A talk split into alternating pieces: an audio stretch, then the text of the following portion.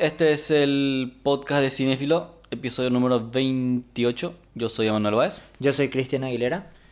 Y este episodio es el primero de los podcasts de clásicos Eh, de Cinéfilo, que ya veníamos atrasando hace, Hace un- rato. hace- hace rato ya, hace rato ya. Es que no se daba nomás. Eh, ese no es el tema, sí, Sí. ese no es el tema. Pero me, me parece genial, igual todo llega a su tiempo. Y vamos a empezar hablando de Una super peli. una película increíble, eh, 12 Angry Men, de Sidney Lumet, que fue tu recomendación, Cristian. Así mismo. Cuando empezamos a hablar de los podcasts clásicos, ya, venía- ya venía pendiente hace rato. Te había tirado Eh, esa. el- la, la primera película que dijiste. Y es una película que ya la vi hace como 15 años aproximadamente. Y bueno, aprovechando obviamente para podcast la vi de nuevo esta semana. Y ahí me di cuenta que, o sea, ya entiendo bien por qué creo que elegiste esta película.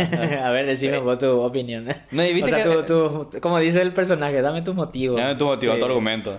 No, y siempre que hablamos de, de- especialmente de cine nacional, hablamos de que hacen falta esta clase de películas. ¿verdad? Este es el tipo de película que se tendría que hacer.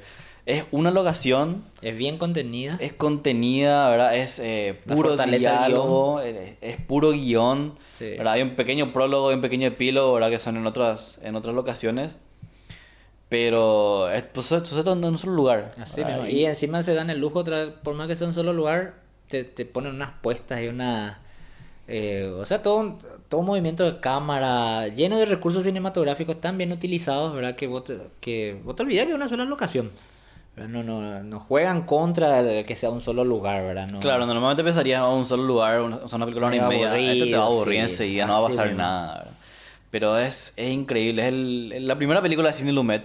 Así mismo. Es su debut como director.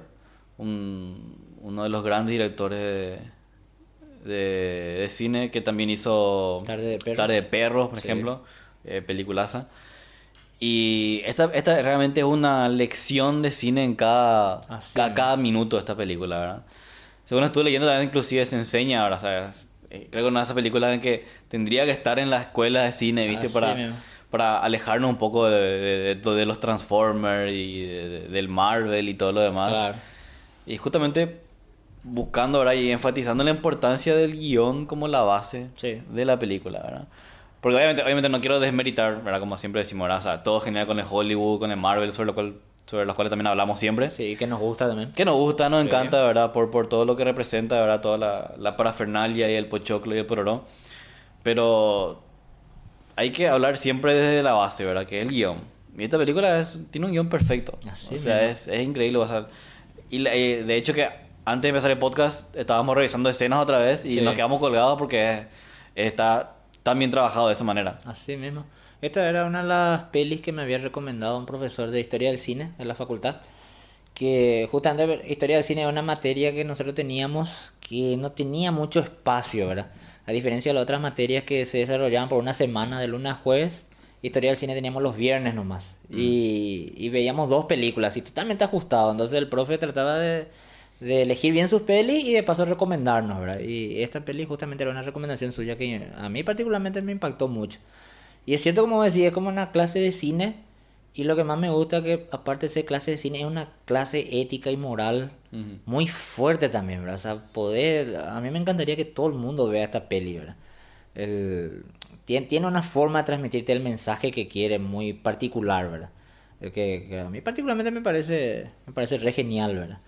Y es cierto eso también que decir lo del lo, lo lindo, o sea, qué lindo sería que el cine nacional pudiera también tener algo de esto. ¿verdad?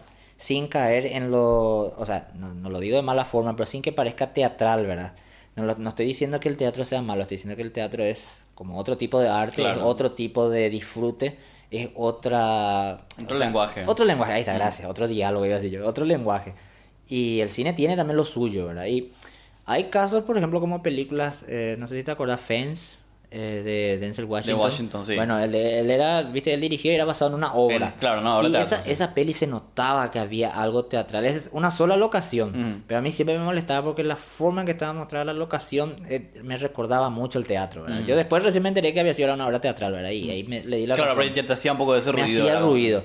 Y hay una película que me gusta mucho también porque tiene el mismo problema, que es con Tommy Lee Jones y Samuel L. Jackson. Eh, Sunset, no sé qué cosa se llama, algo Mm. así. Pero Al filo del amanecer parece que se llamaba el- en castellano. Yo no me acuerdo. Pero una peli que está dirigida por Tommy Lee Jones, ¿verdad? Si no me equivoco de vuelta. Donde Samuel L. Jackson le, le rescata a Tommy Lee Jones. él se iba a suicidar en el metro. Entonces Samuel L. Jackson le rescata, medio le secuestra y le lleva a su casa. Mm. Y toda la, toda la peli transcurre dentro de la casa. Y ese sí era así re teatral. Hasta incluso te diría casi como una sitcom. Mm. Pero era una película, ¿verdad? Y te quitaba un poquitito del, del, del guion, que el guion estaba muy bueno, ¿verdad? Así como Fence. Pero tenía ese pequeño toque, ¿verdad? Y me parece un logro demasiado grande para el- incluso teniendo en cuenta la, la época en la que se hace la peli, ¿verdad? O sea, ¿por qué estas pelis son clásicas, vamos a decirle, ¿verdad? Porque hay co- ciertas limitaciones también en- por época, ¿verdad? Mm. Y todos sabemos que cuando tenemos ciertas limitaciones, eh, estás explotando aquello que sí podés, ¿verdad? Claro, tener aflora límites. más inclusive, ¿eh? Aflora más, ¿verdad? Que es el caso del, del guion. Y ahí, acá tiene un guion demasiado bien trabajado. Es que a diferencia de películas, por ejemplo, en las que se nota más que hay un, una- un lenguaje teatral, como el de Fence, por ejemplo, mismo. en el que vos decís, no, este, este está basado en una obra de teatro, Sí, hasta la actuación parecía... Sí, como por sí. ejemplo esta película Carnage, por ejemplo, de, de, de Polanski, en que Sí. se reúnen dos padres, Así mismo. sí, cuatro padres a hablarse de sus hijos, ¿verdad? Sí. Y se nota, por ejemplo, con- o sea, con- no solamente con la, con la puesta en escena, con la fotografía, con la cámara, en que hay, hay como un trasfondo medio teatral. Claro. Et- Esta película, por ejemplo, la, la, la de 12 Angry Men, es increíble porque eh, aprovechan muchísimo la fotografía de una manera en que vos no pienses eso. Así mismo. O sea, hay, hay un, hay, hay, o sea, la- se usa de forma muy narrativa la cámara, Sí. no solamente como para encuadrar los personajes, o sea, no solamente para meternos en, en, en, en la, en el salón, Claro. ¿verdad? Sino que le, le usan la cámara de una forma en que tenga un peso simbólico. Claro. O Ese sea, el tema de las lentes que vos dijiste Claro, el tema rato, sí que yo est- estaba, estaba investigando, ¿verdad? Que de hecho, vos ves la película por ahí sin tener esa información, pero igual te das cuenta, ¿verdad? Como la... Que es lo que trabaja en su, en su subconsciente. Claro, ¿verdad? no, Sí. ¿verdad? El tema de la lluvia que empieza a la mitad de la película, el tema Sí. del sudor, ¿verdad? que no funciona el ventilador, todos empiezan a sudar a poco, ¿verdad? Sí. Y ahora esas decisiones creativas que, que no son, o sea, un- uno pensaría que son un poco medio aleatorias nomás, pero en realidad tienen Claro. un, un significado, ¿verdad? Para que tenga ese peso en la narrativa, ¿verdad? Para, para que refuercen la psicología de los personajes, para que se sienta más la claustrofobia, Sí. ¿entendés? El hartazgo de, de, de varios de los personajes que no quieren saber nada, ¿viste? Entonces, a través de estos elementos, ¿viste? Se va reforzando en eso. Le, podríamos decir una sinopsis breve a los, a los que no vieron este Sí, esta peli, ¿verdad? Que, que trata de un, ju- o sea, un juicio donde se le está, o sea, hay un, un acusado que es un joven de 18 años que es acusado de haber asesinado a su papá, ¿verdad? Bueno, y la película empieza desde el momento en que el jurado debe deliberar sobre Ya. si declararlo inocente o culpable. Así mismo. Y en esa época, ¿verdad? declarar culpable a alguien por homicidio era directamente la silla eléctrica. sí. sí. Y justamente este jurado son 12 hombres. ¿verdad? 12 personas que, o sea, yo no sé bien cómo funciona, nunca me puse a investigar cómo funciona el, el sistema jurídico de Estados Unidos, pero por todas las pelis que a mí me encantan de juicio, tengo entendido que a cualquier ciudadano se le puede convocar Sí, para ser jurado y se te convoca por correo encima, Mm, ¿verdad? sí, te llega la Y- notificación. Claro, te llega la notificación, vos no podés hacer nada, ¿verdad? No, hay casos sí, excepcionales nomás que, que vos podés dejar de ser jurado, pero después tenés que irte. Y esto supuestamente asegura una especie de... Eh, ¿cómo te- Imparcialidad. Y de imparcialidad, ahí está, gracias. Y... Eh, como te digo, el, aparte es un jurado así re variado, Mm. ¿verdad? Y pero como, como personas que representan lo, como elementos así distintivos de la sociedad, ¿verdad? Ujú. Y entonces la película empieza con este jurado debatiendo, ¿verdad? Así mismo. Y está muy buena, está muy buena el- todo, todo el desarrollo. Desde el inicio y luego ya la, la película sabe cómo engancharte. Yo tenía, yo recuerdo que tenía un problemita porque siempre dije, o sea, eh, me parecía que esta película podría empezar directamente en el salón de jurado Sí. y, y terminar sin... Sin necesidad de sin necesidad. sí. Pero la película tiene un prólogo, ¿viste? De que eh, le muestran primero al juez, Sí, ¿verdad? Que, bueno, anuncia, ¿verdad? Bueno, ahora ustedes, el jurado, tienen que decidir, ta, ta, ta, ta, ta, ta. Y ahora, por ejemplo, mirando, te das cuenta que al juez lo ya le muestran... así mismo está... eh, a- harto, no quiere sí, saber nada, está totalmente desinteresado. Está totalmente desinteresado, su ¿verdad? trabajo. Y que eh, eso ahora tie- tiene un peso así psicológico porque tú te das cuenta de que el 99% de los protagonistas de los personajes de la película, ¿verdad? Desde el juez inclusive, Sí. Ya, ya tienen una preconcepción, ya están básicamente decididos en que Ah, lo van a declarar culpable, ¿verdad? Así mismo. Y solamente uno, que es el personaje de Henry Fonda, que es el jurado número 8 creo. Sí, el ocho. Y al, al principio, antes de entrar en el salón, que hay un pequeño plano del, del acusado, del joven. Sí. ¿Verdad? Que me parece, ahora mismo me parece genial. Porque realmente, sí, porque tiene, ¿sabes? Porque, porque tiene rasgos, eh, o sea, tiene rasgos que, que, que no son americanos. Así mismo. ¿Entendés?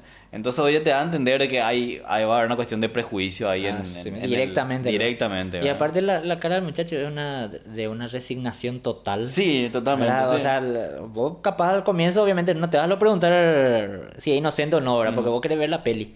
Pero la ves en un segundo, tercer visionado y te das cuenta que hay una resignación y eso también ya dice algo de, Sí. de lo que es él, ¿verdad? Claro, que t- al comienzo todo en la historia juega en contra El muchacho. de- del muchacho, ¿verdad? Y del personaje Henry Fonda, ¿verdad? Que es el único que en el primer conteo, vamos a decirle, dice not guilty, ¿verdad? Inocente. ¿verdad? Entonces se nota que todo, toda la película, o sea, por más que la película narrativamente está como a favor del, del personaje Henry Fonda, bueno, porque Sí. es como que el, el- vamos a decirle, el... Es como el héroe casi. Es claro, Sí. ¿verdad? Tipo la luz de esperanza, Así ¿verdad? mismo. Igual todos los personajes están en su contra, entonces esa, hay una lucha de tensión ahí increíble, Sí. ¿verdad? Que, que se va sucediendo mientras, a medida que los demás van, a- van empezando a hablar, de, de- dando su punto de vista, ¿verdad? Lo que opina cada uno desde su, de, de su, su perspectiva, claro, de su experiencia, experiencia claro. personal, ¿verdad? Y ahí de a poco van aflorando un poco ¿verdad? Las- los prejuicios, los Claro. intereses, ¿verdad? Y se- se- me, me encanta como, eh, a pesar de que no conocemos los nombres de ninguno, ¿verdad? Solamente personajes variados. O sea, vos sabes que uno es el que está en el medio, que el, el que lle- llega con los tickets para Sí, ir a... el, presidente del jurado. No, sí. no, no, no el presidente, el otro, que está en el, en el otro extremo. El que solamente Ah, quiere ok, irse al, ok, claro, al- los- los al partido. tickets, sí, claro, de, la- de béisbol, creo que. Sí, así mismo. Eh, Después ya, ya veo ya un, un, un viejito, ¿verdad? Que es un poco más ingenuo, vamos a decirle, tiene una pinta más inocente, ¿verdad? Que por ahí... eh, Que después se vuelve como el aliado. Claro, el sea, primer- claro, ¿verdad? Como el primer paso para cambiar el, Mm, sí. el, el juego. después, después le ves al otro adulto, ¿verdad? Que, el, que, que termina siendo el ultra, el más racista de todos. Sí. Todo mal, pobrecito, Sí. con él. Después está el otro, el, el otro que, que te cuenta que es papá y ya, ya se nota que es el más, eh, el más emocional de todo el grupo. Ya que viene con una carga este, emocional por cuestiones muy personales. Sí. ¿verdad? Y, Y- después, después otros que son más jóvenes, ¿viste? Uno que habla que a gente, creo que es publicista, creo que Sí. es.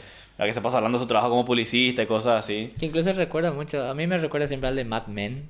¿Te acuerdas de Mad Men en la serie? Ah, sí, sí, sí, Que sí, ellos sí, son publicistas Sí, son de la época y bueno, igualito también el, el corte. así. Me encanta cómo, o sea, obviamente la, la- la película juega mucho con esto de que se van turnando, van discutiendo acerca de los, de los, de los elementos del Sí. coso. Que de hecho, ahora voy a, voy a hacer una acotación, ahora porque me, me puse a investigar un poco. Eh, y estaba leyendo lo que hablamos siempre, la, la diferencia entre realismo y verosimilitud, Ok. ¿verdad? Porque eh, hablando en términos legales, la película casi no es realista. Claro. ¿entendés? O sea, su- su- suceden muchas cosas que si Que realmente... to- tocan las pruebas con las manos. Claro, sí, sino, por sí. ejemplo, el hecho de la- lo que me llamó la atención, por ejemplo, lo que siempre me llamó la atención, Más tipo, todavía. co- eh, sí, confirmé, es que el, el personaje Henry Fonda, ¿verdad? Que dice que la noche anterior se fue a recorrer la, la calle del muchacho y compró un cuchillo igual, por Claro, ejemplo. según yo había leído, una, por ejemplo, un, pequeño detalle como ese nomás ya puede anular por completo un jurado. Claro. ¿verdad? O sea, no, no, un jurado no puede para nada meterse en un... Con armas o claro. O, o inmiscuirse en un caso más allá de las, de las evidencias que tiene en ese momento. claro. O sea, no, te- no se puede ir buscando nomás un cuchillo así, porque sí, ¿verdad? Simplemente para traer un, un argumento que no se presentó en la corte. Claro. ¿Entendés? Por ejemplo, ¿verdad? Pero es, ¿verdad? Con, con todo esto del guion, de la fotografía, de la dirección de, de, y de, de las actuaciones, es ultra verosímil la Sí, película. o sea, es una libertad que se toman que voy a probar sin ningún problema, ¿verdad? Claro, claro. Aporta en vez de, Totalmente. de quitarte. Totalmente. Ca- capaz, te, como decir, te salta, pero vos le compras porque está bien trabajado, pues. Está demasiado bien trabajado. Sí. ¿verdad? Y me encanta, la, la película empieza con un, es un plano secuencia, Un plano como 8 secuencia. minutos, es increíble. Eh, Es una, una clase magistral de coreografía y... eh, ¿Cómo se dice? De puesta en escena también. Es por- increíble, porque- ¿verdad? Claro, porque hay muchísimo movimiento. Demasiado. mucho. Encima, en ese momento aprovecha para presentar a casi todos los personajes. ya. Y cada uno tiene un diálogo en distintas partes del, de, Del salón. de la escenografía del salón, ¿verdad? Y, vos no te das cuenta. O sea, ahí está la, la genialidad del plano secuencia. El plano secuencia funciona en su totalidad cuando vos no te das cuenta que es un plano secuencia. Sí, te das sí. cuenta ya casi al último. Claro, ah, acá no un corte. Sí. De- así mismo. Y el, el corte sucede cuando presentan al personaje del- de Henry Fonda. Henry Fonda, cuando le invitan a la mesa ya también. a- Así mismo. Es, es es una linda película que vos podés mirarla, o sea, cada vez que vos podés mirar, vos podés mirar una vez y te podés concentrar solamente en el guion, Ujú. ¿verdad? Y vas a ser un visionado genial. Tu segundo visionado podés concentrarte en la puesta en escena y va a ser genial también, O sea, ¿verdad? así mismo. Y tu tercer visionado en la actuación, por ejemplo, y más genial todavía va a estar. Entonces, como digo, una clase de cine y una cosa tan satisfactoria de ver, ¿verdad? que de vuelta digo que me encantaría que todo el mundo vea, ¿verdad? Incluso yo creo que es una película que todos los jurados deberían ver, los jurados norteamericanos por lo menos, ¿verdad? Sí. porque, el- porque te habla de ese tema de, de, de- de la... No, no, no quiero ser moralista, pero sobre la objetividad que hay que tener para analizar las cosas. Claro, sí, Que, sí, que en sí. cierta forma me encanta también con el tema de la crítica. Ujú. ¿verdad? Que la, la gente a veces, viste cómo se toma emocionalmente las críticas, ¿verdad? Y hay que saber también tomarlas o saber hacer críticas. No te digo objetivamente porque nosotros somos todos subjetivos, ¿verdad? Claro. Nosotros muchas de nuestras cosas las basamos en las emociones, ¿verdad? Pero hay que saber pues también el, el, el identificar y aislar esas cosas, ¿verdad? Claro, y, y sí. Y, es un- tiene un lindo discurso porque Mm. el, el personaje de Fonda, el, jurado número 8, lo que hace es poner sobre la mesa cada prueba o cada cosa que ya está tomada por hecho, ¿verdad? O sea, cada suposición ya aprobada, él la vuelve a desbaratar, ¿verdad? Y una, una actividad muy linda esa, ¿verdad? Porque eh, generalmente, en, yo, o sea, yo te hablo en nuestros tiempos actuales, ¿verdad? Pero imagínate esta película eh, hace casi 60 años, ¿verdad? Y cómo po- podemos aplicarlo todavía a este tiempo donde nosotros damos una mirada rápida a las cosas. Claro, totalmente. Los medios le dan una mirada rápida a las cosas, o sea, que sé yo, vos de repente le podés ya juzgar a alguien porque leíste en las noticias o, Claro, o, que- lo- o los comentarios de Twitter o algo así. Te ¿verdad? juzgan por un tweet. Así, Ajá. me te juzgan Y lo que me gusta, o sea, el mensaje, o sea, la visión de Henry Fonda no es realmente que él cree que es inocente. Así mismo. Él simplemente dice que no está seguro. Así ¿verdad? Y mismo. que le gustaría Analizar analizar un poquito Así más. mismo. ¿entendés? Él dice, o sea, por ahí es culpable, o sea, por ahí es culpable. Él y le, mató le a- liber- liberamos un, le a un criminal. un criminal, ¿verdad? Sí. Pero él dice, no estoy seguro, o sea, si hay una pequeña pizca de duda razonable, entonces hay que Vamos poner en duda, hay que Sí. analizar un poquito más, ¿verdad? Hasta que, Sí. hasta que haya una certeza 100% por parte de los 12 miembros del jurado, bueno, ahí recién. Claro. Pero si hay algo que por ahí te salta alguna especie de alerta en, en tu cabeza, bueno, tenés que eh, parar un poquito y analizar, ¿verdad? Así mismo. Y me gusta que, que, que empiece por ese lado, ¿verdad? Que no, que no es que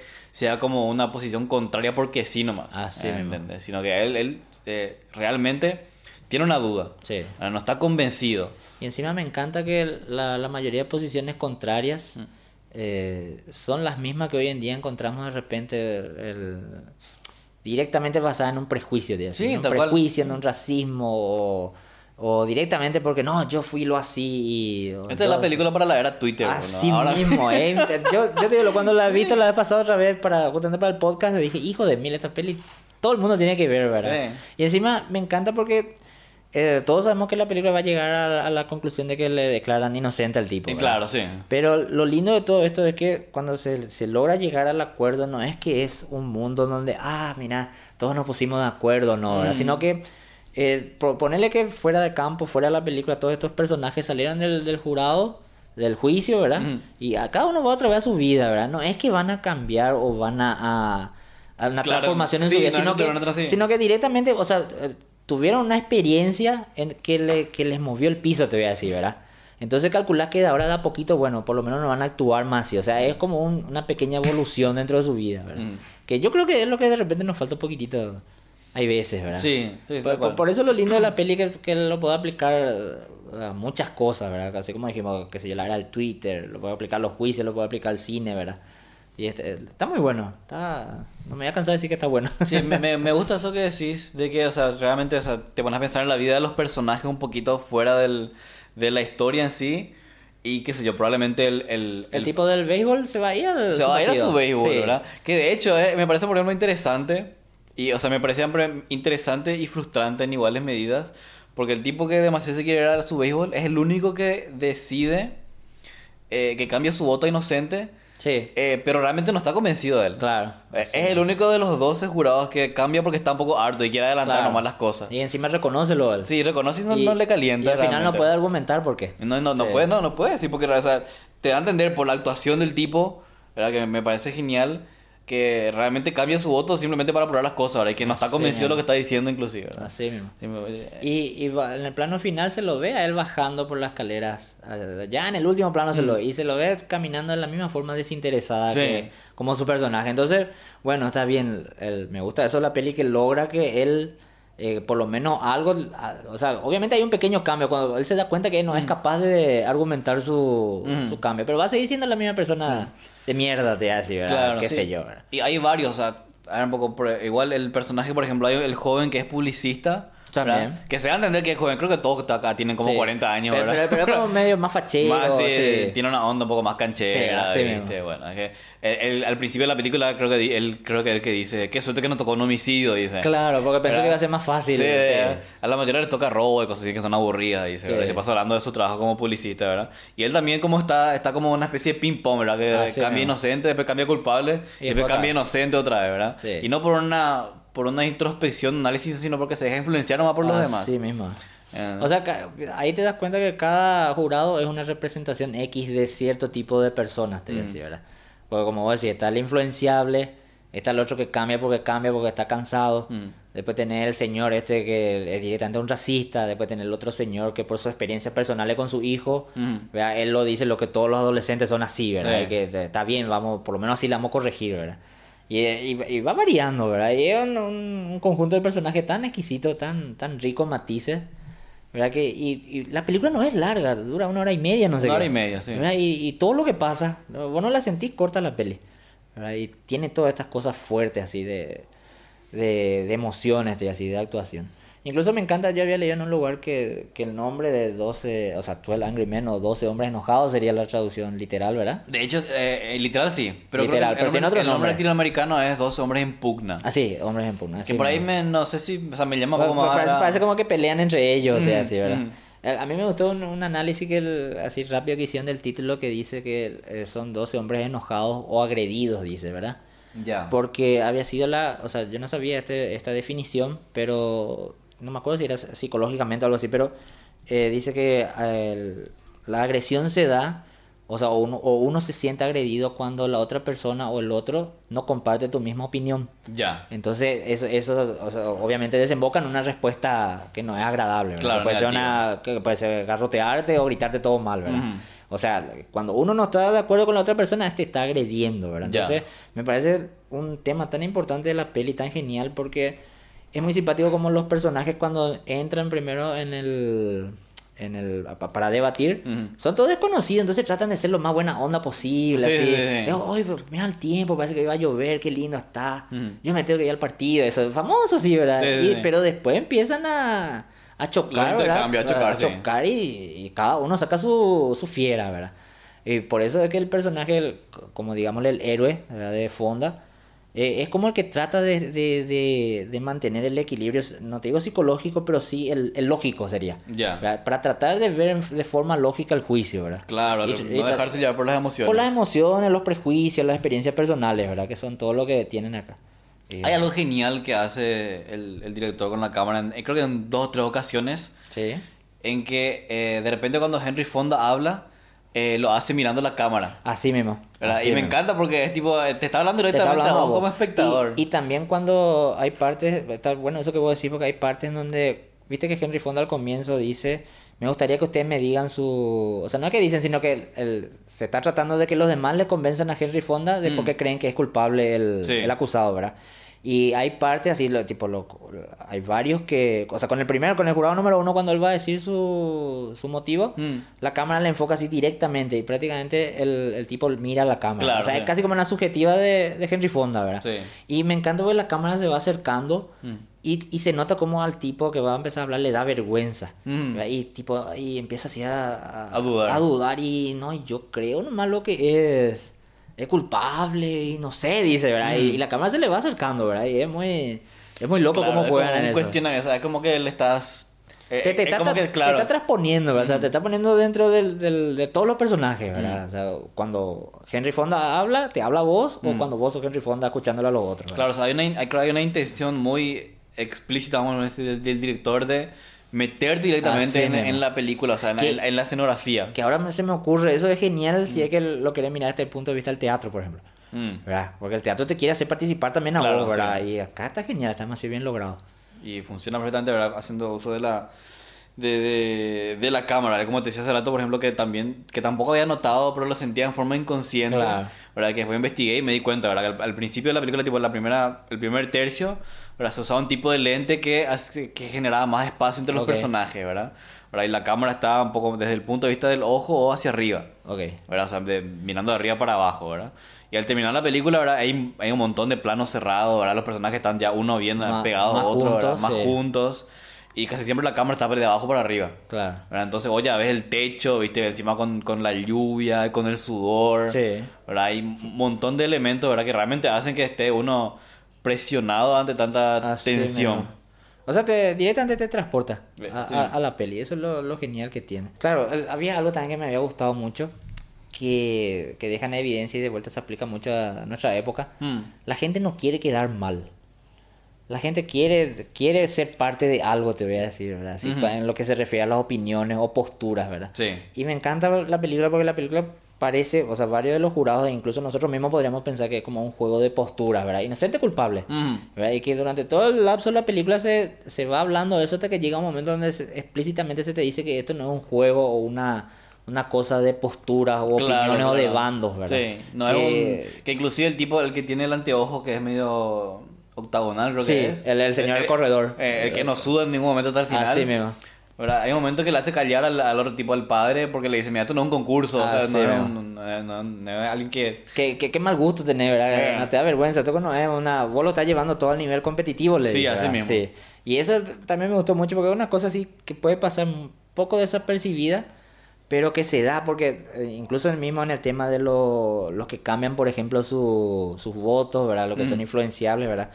Y tiene un, tiene un cierto, un cierto discurso a, a eso, ¿verdad? Mm. Que, y, y que se aplica muchísimo ahora en nuestras redes sociales, por ejemplo. O sea, yo tiro lo de ese ejemplo, ¿verdad? Que hay mucha forma de ser influenciada la opinión de la gente y a veces la, la gente por estar en una postura nomás te tira o, o- o emite algún tipo de opinión, ¿verdad? Mm, sí. Y me encanta porque, mira, en esa época ellos ya estaban pensando en eso, en esos tipos de conceptos así, Creo que nos estamos dando cuenta de lo mucho que Sí, se aplica en la película. Nuestra mismo, yo, te digo, lo- increíble. me- me- a mí me re sorprendió, ¿verdad? Porque eh, es una época difícil ahora, ¿verdad? Cuesta mucho mantener un debate, llegar a una conclusión. Este tema de los debates, claro, este tema de los debates es lo que es realmente lo que Sí. creo que más sacamos de esta película. Porque inclusive en un momento le, le- eh, el, el que el, el jurado que es papá, ¿verdad? que está un poco resentido con su hijo, Sí.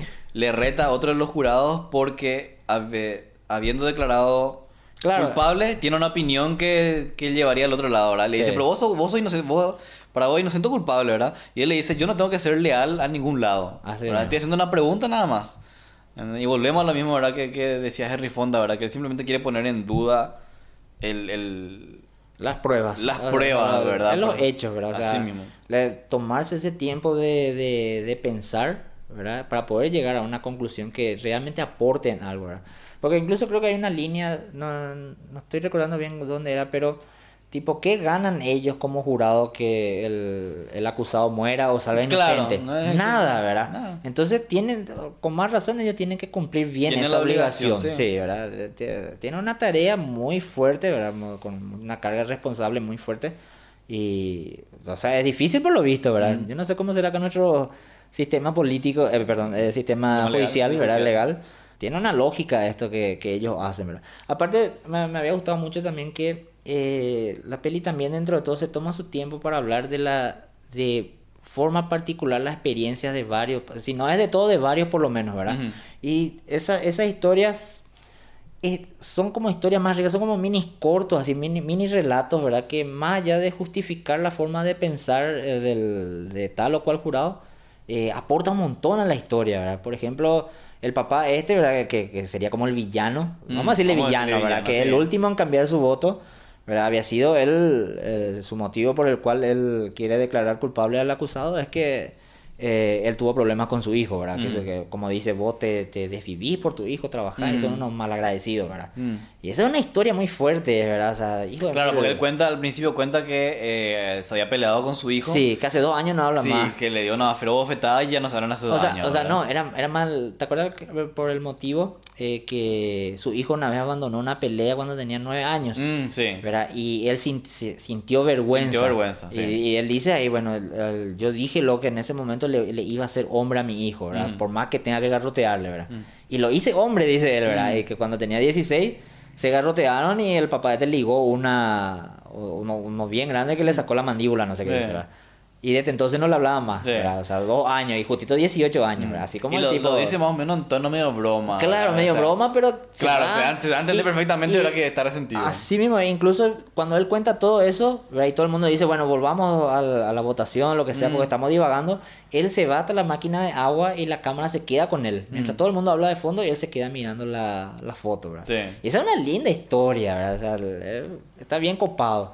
Así como el señor, el jurado este, el 9, que es el primero que apoya la inocencia, después de Henry Fonda, que él sabe lo que es un alguien viejo sentado en el estrado que nadie le da bola, no sé. qué. Claro, sí, Porque él experiencia, pero incluso es más lindo porque él no dice que es su experiencia, Mm. sino que él comprende nomás, o sea, en cierta Claro. forma te da a entender eso. Entonces eso estaba, estaba muy copado. O sea, cómo lograron hilar dos historias prácticamente, porque cada uno tiene una historia mínima, Mm. uno más, otro, otro, pero para que todo eso colabore en el guion, ¿verdad? Creo que ahí, o sea, pensando en, en- en retrospectiva, hay un solo jurado del cual creo que casi no se... No se habla. No se cuenta nada. El que es el jurado que está, que está sentado directamente frente al... A Fonda. Al viejito, no al viejito. A ver, sí, que, que que- lo defiende. Sí, Eh, Creo que el único que no tiene realmente una, un- una especie de mini relato personal, vamos a decir. él sería el que el que vivía en los barrios bajos, No, el que está al lado de él. el Ah, está al ok, lado, sí. sí. Él, él lo único que aporta es que él pintó, no sé qué, una habitación en donde pasa el tren. Sí, Y sí, que, que, que era imposible que el tren, eh, que con un tren así pasando al lado de tu casa, un metro, Claro, lo que sea, porque mucho- por se que escuchar, sí. Porque recordemos que uno de los motivos por el cual supuestamente se le acusaba, o sea, que era, se decía que el, el acusado era culpable, Mm. fue porque el vecino de abajo escuchó que te voy a matar, no sé Claro, qué. que Y después viejito, escuchó, sí. claro, era un viejito y escuchó el cuerpo caerse, no sé Sí, qué. y que enfrente, o sea, enfrente del edificio vivía una, Una señora, también, señora, sí, ¿verdad? que supuestamente vio cómo el hijo le mataba al padre mientras el tren pasaba, Mm. El tren ¿verdad? pasaba. Bueno, Esas son cosas así que... Son cosas, bueno, sí, que- que... puede pasar. Y, y pasa, boludo. Vos a veces lees la noticia y sí, yo le he visto lo, a, a fulano haciendo esto, ¿no? Mm. O sea, como dice Fonda, no le estamos defendiendo a nadie, pero pasa. Y veces lo- la forma de pensar la gente, no sé si es una autoestimulación o... O, o- perdón, autogestión, autosugestión, ahí sugestión. está, gracias. No sé si es eso o la gente porque quiere aparecer, ¿verdad? O tener su minuto de fama, dice las cosas. Mm. Que también está tratado acá en esta peli, ¿verdad? El tema del minuto de fama. Por ahí sí hay una cosita, ahora que pienso un poco, si hay una pequeña cosita que me molesta del guion, es que me parece genial, por ejemplo, el, el- el hecho de que el viejito reconozca al otro, o sea, al viejito el que fue el, el testigo de abajo, Sí. ¿Verdad? Y que bueno, que era un viejito, que por ahí él quería llamar la atención Sí. y todo lo demás. Pero me molesta un poquitito que vuelvan a usar el mismo argumento para, el, Con el para la anteojo. señora. Para la señora, sí, Porque, porque puede por- ser. por la señora dicen lo mismo, ¿verdad? Que en Ah, realidad la sí. señora solamente quiere llamar la atención. o sea, Sí. me parece que por ahí eso A- lo hubiesen buscado. A mí, un- ¿sabes dónde lo me hizo ruido? Pero en el mismo, Mm. la misma línea, el mismo señor, pero con el tema de los anteojos. Ese ya, ya era demasiado, Es, ya... es un- es una especie de Deus Ex Machina. Claro, eso, ¿verdad? o sea, como que ya sabemos que ya que él era observador, ¿verdad? Mm. Pero justo ese sí que se dio cuenta, ¿verdad? Mm. Ese, ese también es lo, Claro, lo es que un yo le reclamaría. es un poquito tirado de los El, pelos. el tema que voy a le comprar porque ya, ya están las últimas ya, ¿verdad? Ya, Claro. ya Sí. está pillando ya que... Pasa también que la mayoría de los argumentos que, que, que van haciendo que cambien de culpable a inocente son eh, una serie de elementos de que van que se van discutiendo a lo largo, Sí. ¿verdad? El tema del anteojo aparece de repente nomás. Así mismo. ¿verdad? Es como una, una y cosa claro, que... una resolución ya clave como Sí. para cambiarlo ya todo el... No, y por eso es un, un- Sí. un Deus Ex Así judicial ahí, ¿verdad? Judicial, sí, legalmente. Así vos, mismo. vos sabés que al- eh, eh, son geniales las... O sea, a mí particularmente me gustan muchísimo las películas de, de jurados, ¿verdad? Mm. Hay muy pocas, o sea, muy pocas visto en realidad, pero... Pero creo que, es un, creo que es un género un- o un, Un género subgénero medio abandonado, sí, está, sí. está abandonado, ¿verdad? Mm. Pero tuvo su, su uso, ¿verdad? Mm. Y las series también, en series, por ejemplo, de Hay más gusto en ver, series, sí, ¿verdad? sí. Y a mí hay una película que a mí me encanta, que siempre recomiendo, y nadie nunca me hace caso, ¿verdad? Pero siempre recomiendo. No con la John Cusack. Es el mismo, El eh, mismo, ¿verdad? Runaway Runaway Jury, Jury, sí, sí. Tribunal en Fuga. Es genial esa peli, pero el reparto, todo, ¿verdad? Mm. Y, y tiene también algo de esto de- de- del jurado. O sea, es, es como una especie de revisión, ¿verdad? Mm. Eh, es- está basado en este libro de John Grisham. John Grisham. Grisham. Y creo que John Grisham era, una- era, creo, abogado luego, ¿verdad? Él es abogado, Eh, ¿verdad? y aparte, que, aparte me parece que él tiene algo de su religión también. Me parece Mm, que, que, que ya. mete, o sea, tipo, eh, no tanto el tema de religión, sino como una especie de, de cosa positiva, te decir. Ah, ya, ya, claro. Pero está demasiado bien hecho, él escribe muy, cosas muy copadas. Por ejemplo, el informe Pelícano también es, Ah, es de él. Ah, es de él ya, también. Sí. Y este Tribunal en Fuga, por ejemplo, también trata de estos temas, Mm. ¿verdad? un poco minimizados, pero está también el tema de vamos a sentarnos a, a conversar, a charlar Claro, y sí. eso, ¿verdad? Y está, está muy copado. O sea, es un género que, que me encantaría, por ejemplo, ver ahora otra vez. Que me parece que Hollywood y demás hierbas están quedándose un poco sin ideas, ¿verdad? Y se. Claro, están colgando no- tantos remakes. Sí, es que no son, no son películas, o sea, si se hace una película de este estilo ahora no, no se va a ir cine. No sabes si va a vender, No, sí. claro, no, pero no se va a ir cine, se va a ir a Netflix. Claro, así mismo. ¿Entendés? Sí. Y, pero imagínate, o sea, igual si hablamos del género así, así abandonado como está, o sea, este 12 12 Angry Men es otra vez eh, un ejemplo súper singular, porque estamos hablando de una película que es, ambienta enteramente en el salón. Sí. Pero Por lo general las películas que son así de juicios... Están en juicio, es- sí. Están en juicio o hay, o hay El escenas... abogado o sea, la cárcel, qué sé yo. Claro, sí, ¿verdad? Hay tipo así. entrevistas y cosas Sí. así. O si no, sí o sí salís del, de- del De juicio y te vas en, el- en la vida familiar de uno de los personajes, cosas Así mismo. Y me encanta así como decir, ¿verdad? Que este- en, en la película solamente en, en- en el salón, ¿verdad? Y con los diálogos y con los... Con, los- con, ¿verdad? con los actores y con la, con la vestimenta te va contando un poquito de cada uno, Sí. ¿verdad? Sin necesidad de que, bueno, o sea, no, no te muestra la vida de Henry Fonda en su casa, por ejemplo. Claro. para que vos empatices más con él. ¿verdad? Al máximo te dicen que es arquitecto, ¿no? Claro, Pero ¿no? O sea- enci- encima en un momento X, así donde no, no era importante la información, Claro. pero te tiran, ¿verdad? Ujú. está, está bien pensado eso. Yo, yo tengo unas cositas así que anoté, que porque son, o sea, no, no dan para hablar demasiado, pero que me llamaban mucho la atención. Eh, esta película me recuerda a los grupos de WhatsApp. Sí o sí, me recuerda porque nunca se pueden poner de acuerdo. Hay diferentes opiniones, ¿verdad? Ese, primerito lo. Después lo que me, me encantó, no sé si te, te recordarás, viste que el- está este tema de que está en la mesa de, del- de- de ellos analizando, está el cuchillo supuestamente utilizado en el asesinato, ¿verdad? Mm. Eh, ah, lo que no sé si dijimos es que el muchacho este asesinó a su padre, eso es lo que es importante Creo que sí decir. dijimos. Bueno, no me No me acuerdo, pero por lo menos para, para recordar, ¿verdad? Mm. Y bueno, y el supuestamente el cuchillo es muy particular. Mm. Y todo el mundo está convencido que ese cuchillo no se puede conseguir hasta que, hasta que Henry Fonda saca un cuchillo ¿no? igual, ¿verdad? Que había sido era re fácil de comprar. Y había una escena que viene después, viste que Henry Fonda agarra y clava así el cuchillo en la mesa, así, Sí. se queda parado, ¿verdad? Y después también el otro cuchillo, el, el del, el del asesinato, también queda así eh, parado sobre la Mm. mesa. Están dos cuchillos. Sí. Y hay una escena donde cuando Henry Fonda ya habló todo de su cuchillo, Mm. o sea, sobre el tema de los cuchillos, ya tipo quedó resuelto que podía haber no sido el arma homicida. Se sienta Henry Fonda y al lado de él está el otro señor, el que le ayudó, el primero que dio el paso, como decimos, ¿verdad? Mm. Y ambos cuchillos están alineados por ellos, ¿verdad? O sea, el- Ah, un cuchillo por él y el otro cuchillo por él, como si fueran el, eh, los que marcaron la diferencia. O sea, los Mm. cuchillos parados así con fuerza, como que están metiendo, están diciendo, che, hágame caso acá. Claro. Eso Me, me gustó eso, ¿verdad? Otra cosa que me encantó, que la, un montón de veces me pasó desapercibido, ahora recién me di cuenta. eh, hay una parte en donde proponen una votación. Viste que ellos votaban, vamos a votar quién, quién dice inocente y quién culpable, ¿verdad? Mm. Y alzan las manos. Mm. Y hay un momento donde se empieza a establecer la duda, ¿verdad? Con el señor, con el jurado número 9, eh, que son ya eh, 9 contra, perdón, 10 contra 2, ¿verdad? Mm.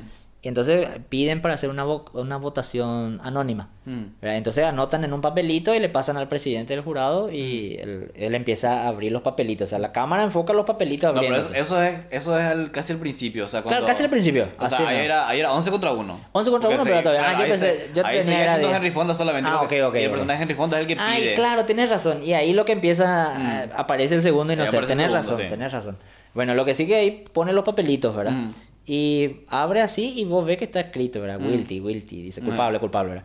Y yo no me había dado cuenta, o sea, obviamente me di cuenta antes que son distintos tipos de letras, ¿verdad? Sí. Pero ahora más me di cuenta, hay por ejemplo, hay una, una, uno de los papeles tiene así guilty, enorme así, Sí. culpable. Después abre otro una letra más normal, ¿verdad? Eh. Después otro en cursiva, después otro con letras así, eh, tipo todo mayúscula. Mm. Después hay uno con una letra chiquitita, Mm. ¿verdad? Así re pequeñita, apenas se ve, pero culpable, dice. ¿verdad? Mm. Y después hay otro que escribe así más o menos medio con un trazo suave, ¿verdad? Mm. Y eso está genial porque el, muchas pelis policíacas, esos detectivescas vemos famosos que ven por la caligrafía del asesino o algo así. Mm. O de alguien que eh, habla de su personalidad, ¿verdad? Sí. Entonces vos más o menos podés asociar que el que tiene la letra grande culpable era el señor este que se plagió hasta el último, ¿verdad? Seguramente. ¿verdad? Después el otro, el que dice así, culpable chiquitito, es como el indeciso, ¿verdad? Mm. Entonces esos son cosas, pequeños detallitos que, que por lo visto el tipo lo pensó, el que escribió, ¿verdad? Mm. Voy a poner esto y tipo te está hablando de la personalidad cada uno. Porque, cada uno. porque todavía era una instancia en donde te están presentando los personajes. Mm. Entonces a mí eso me re emocionó cuando, cuando he visto ahí, ¿verdad? Y otra cosa que me, que me encantó fue que en el juzgado, y cosas que podemos aplicar hoy en día también, ¿verdad? No te digo al juzgado, pero hacía varias instituciones, nada funcionaba. Nada, no andaba el ventilador, Andaba el ventilador. la ventana no se podía abrir. Eh, en el baño hay una parte en donde, ¿viste cuando entran al- cuando Henry Fonda Sí, entra al baño? Bueno, él se está secando las manos, ¿verdad? Mm. Y el, Primero intenta poner una máquina. Y no, hay una máquina que tiene papel y la- el papel no sale, No tiene sale. problema, entonces él se tiene que ir a la otra máquina de papel, ¿verdad? Cosas así, no sé si es una crítica a la institución o qué es, ¿verdad? O, o diciendo que el, que el sistema capaz tiene fallos, ¿verdad? Mm, ¿verdad? Sí, puede ser. Y que me encanta porque después cuando cae la lluvia, como la tormenta, Mm. como el momento más, más álgido de la, de la discusión, te voy a decir, cae una lluvia tormentosa, ellos tienen que cerrar todas la- las La ventanas ventana. y encima hace un calor de mierda donde hay un solo ventilador que no funciona. Que no funciona. Y como llueve y está todo, en lo- todo oscuro, uno de ellos se levanta y prende la luz. Sí. Bueno, y al prender la luz, entonces uno de los tipos dice, che, ¿por qué me no anda el, el ventilador? Mm, Y prueba y el prueba ventilador y ahí sí. funciona, porque había sido funcionaba con la luz, ¿verdad? sí. Entonces eso es muy lindo, porque eh, justo en ese momento cuando todos empiezan tipo a darle bola a las pruebas, Mm. ¿verdad? Y empieza a funcionar el sistema, tía, así, ¿verdad? Mm. En la, tuvo que venir la oscuridad para que se haga la luz, ¿verdad? Como famoso al final de la tormenta, Mm. y empezó, empezaron a funcionar las cosas. Y realmente a partir de ahí ya como es una como un carrusel que va directo ya para declarar Claro. inocente al tipo, ¿verdad? Claro, Y- entonces, claro, sí, es genial como decís, porque tendría entonces un doble significado, o sea, lo que te decía rato, que no es coincidencia, o sea, no es una elección aleatoria nomás que no funciona, ¿verdad? Así mismo. ¿verdad? Tenemos por un lado así como decir, me gusta el, me gusta el, la, la alegoría con el sistema que, te- te Sí, que tiene falla, ¿verdad? pero funciona. Pero sí. funciona, ¿verdad? Y también esta cuestión, ¿verdad? De que hace que todo se sienta más claustrofóbico, ¿verdad? Que Ah, todos se ponen a mismo. sudar, de que el hecho de que ni siquiera no, no funciona el ventilador, o sea, hacen que todos estén un poco más nerviosos de que nadie Así sabe mismo, nada. Así mismo. Y me gusta Que- que, tenga doble, Doble significado. doble significado, sí. Y que tiene que ver con mucho también esto que el- cualquier tipo de tensión puede influir en tu, en tu decisión, ¿verdad? Así mismo. Y volvemos, o sea, no- nos hace volver a este tema de, de la base del guion. Así mismo. Porque imagínate, o sea, es una película chiquita y yo imagino que habrá sido un presupuesto súper pequeño. Que de hecho leí que la película no tuvo nada de éxito. Sí. Eh, no tuvo éxito financiero, Sí. ¿verdad? O sea, ahora mismo un- uno de los clásicos más grandes del cine Pero en su momento. en su momento no, no, no funcionó para nada en taquilla. ¿verdad? Ay, nunca va a cambiar eso, boludo. Me parece que esa Sí. es como la tendencia. Sí. Sí, si tu película no fracasa en taquilla por ahí, tenés suerte en 10 años sea catalogada como de culto. Sí. A mí me encanta. ¿Para qué te voy a mentir? Es una peli que me voy a sentar a ver 23 veces por ahí. Funciona Y, demasiado. y le voy a encontrar, le voy a encontrar un montón de cosas siempre. Me, me encantaría decir, o sea, si te voy a resumir en un, en un par de palabras, la película te diría falta de empatía, por ejemplo. Lo primero que se me viene. Sí, tal Por- cual. Porque no hay la empatía con el, con, con el ser humano, te voy a decir. No Mm. te digo, no te digo que estén, que tengan empatía con el acusado, ¿verdad? Porque Mm. en teoría debería, o, o lógicamente deberían ser neutrales. ellos, Claro, le tienen que basarse Pero- en la evidencia y en lo hecho y nada más. mismo. Pero me encanta la falta de empatía que tienen contra Fonda. Mm. Por el solo hecho de que él va contra el sistema, en el, en el sentido de. O, o, o resumiendo, o sea, poniéndolo de otra forma. en- en- me encanta que le.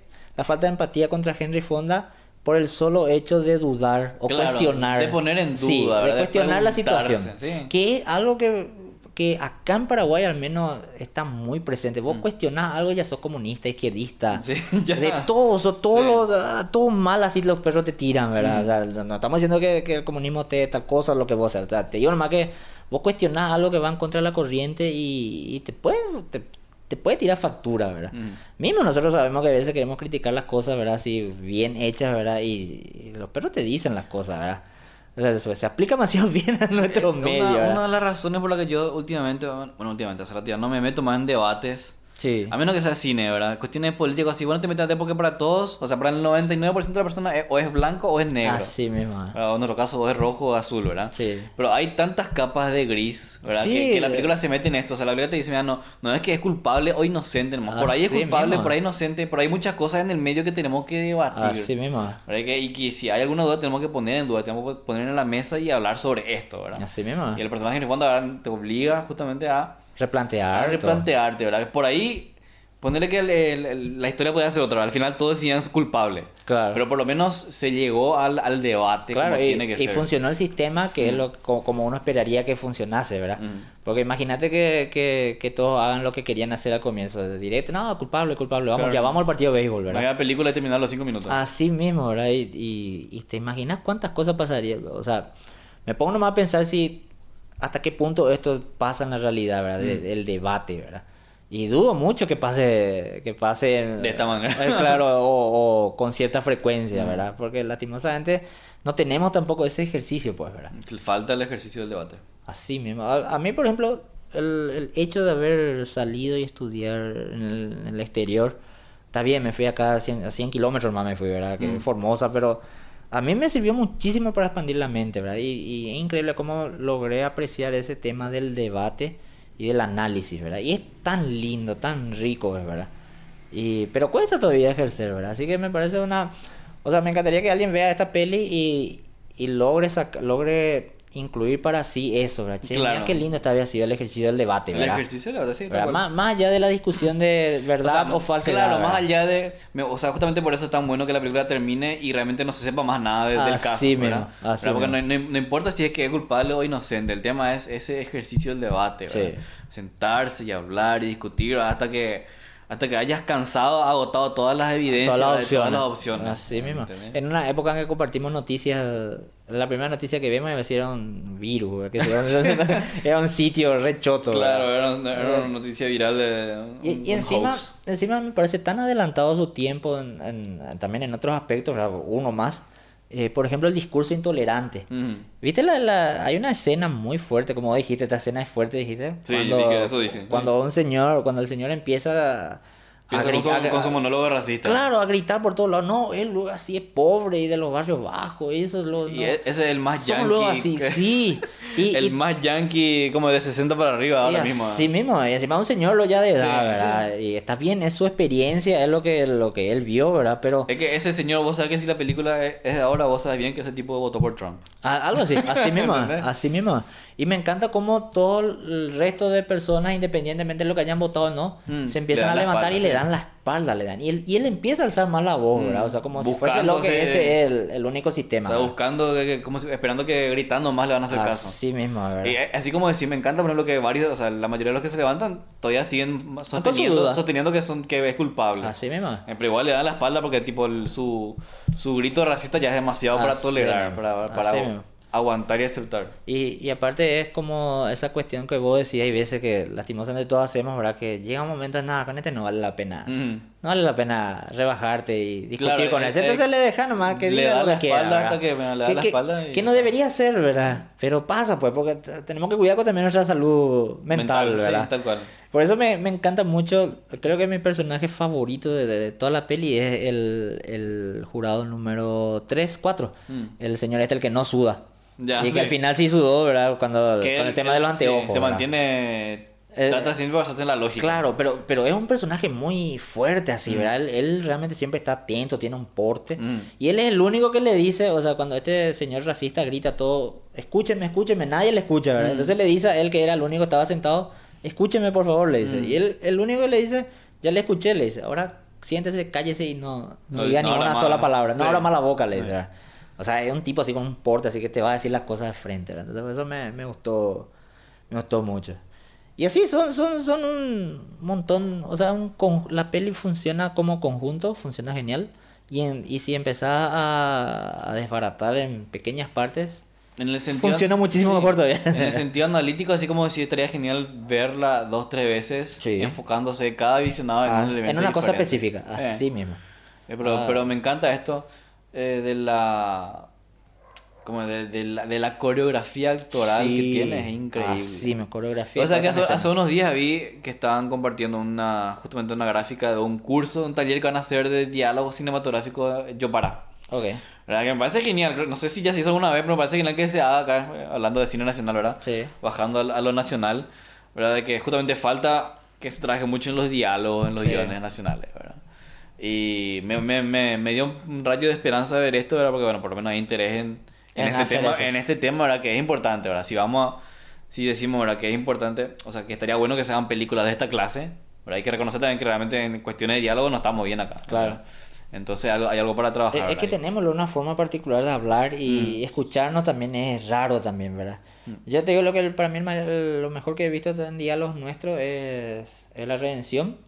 Me había gustado mucho como Mm. la química la parte de la guerra. Ah, sí. Me había gustado y creo que Sombra a la noche había... Tenía- O sea, yo tengo mi chip, eso debería volver a ver otra vez, Que te ¿verdad? parecía muy natural. Me parecía muy natural, ¿verdad? Me, me gustaba. No, no, no. Había una cosa.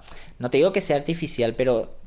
Pero escucharnos nosotros es raro hay veces, Mm. ¿verdad? Entonces, eso es lo que yo tengo en mi chip que me- me había caído bien a Cueva. Habría que ver, pero tenés toda la razón. Nos falta mucho.